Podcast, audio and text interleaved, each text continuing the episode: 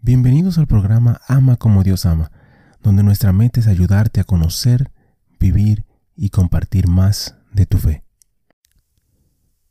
Ven Espíritu Santo, llena los corazones de tus fieles, enciende en ellos el fuego de tu amor. Envía tu Espíritu y todo será creado, y renovarás la faz de la tierra. Oh Dios, que has iluminado los corazones de tus hijos con la luz del Espíritu Santo, haznos dóciles a sus inspiraciones para gustar siempre el bien y gozar de su consuelo. Por Jesucristo nuestro Señor. Amén. Padre Celestial, te damos gracias por tu amor, por tu bondad y por tu misericordia. Te damos gracias en específico por todos los santos. Gracias por sus testimonios, sus ejemplos y sus vidas. Te pedimos que les permitas seguir intercediendo por nosotros y que nosotros podamos seguir sus ejemplos de humildad, de fe, de valentía y de amor. Guíanos, Señor, a través de esta reflexión y dirige nuestro camino hacia ti. Amén. Santos Pontiano e Hipólito, los santos del día para el 13 de agosto.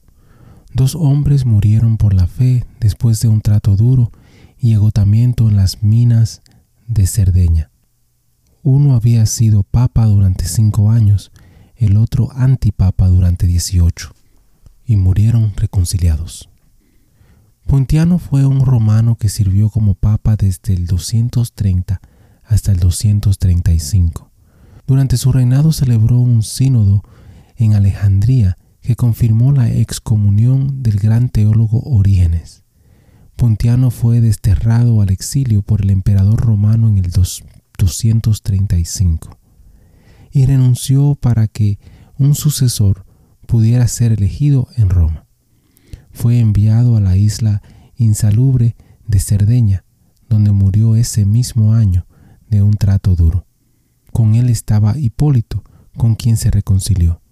Los cuerpos de ambos fueron traídos de regreso a Roma y enterrados como mártires con ritos solemnes.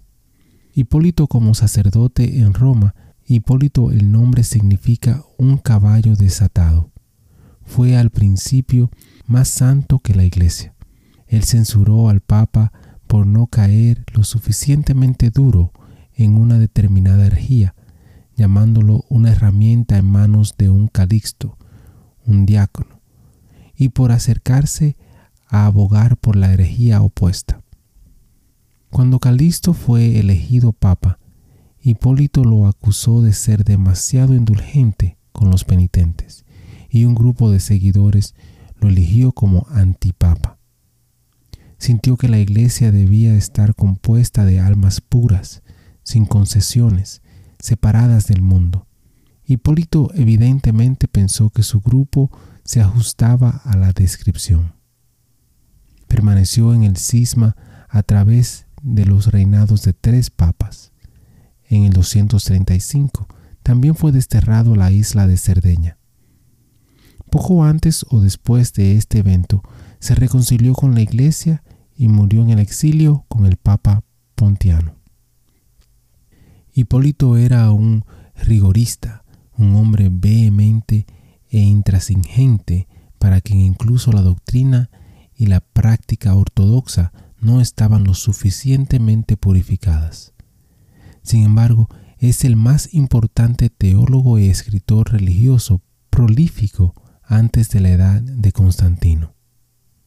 Sus escritos son la fuente más completa de nuestro conocimiento de la liturgia romana y la estructura de la Iglesia de los siglos II y III.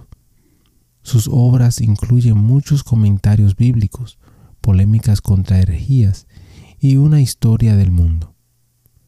En el 1551 se encontró una estatua de mármol que data del siglo III. Representa al santo sentado en una silla.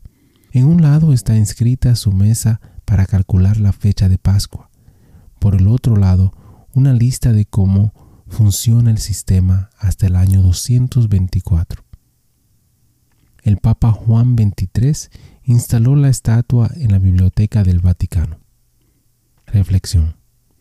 Hipólito fue un fuerte defensor de la ortodoxia y admitió sus excesos por su humilde reconciliación.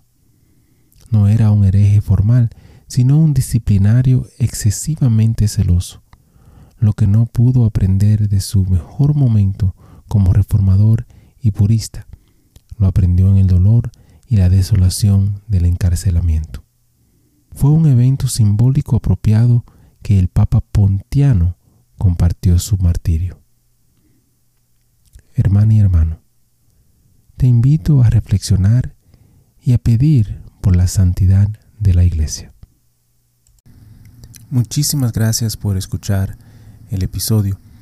Eh, te pido y te invito a que si te gustó el programa, si te gustó el episodio, si te gustó eh, la charla, que lo compartas. De igual manera te pido y te, te ruego que ores por nosotros, que ores por este ministerio y que si te gusta también que puedas buscar en nuestra página, visita nuestra página amacomodiosama.com, nuevamente amacomodiosama.com, para encontrar artículos, canciones y oraciones, las cuales espero en Dios que te ayuden a conocer, a vivir y a compartir tu fe. Bendiciones, que Dios te acompañe hoy y siempre.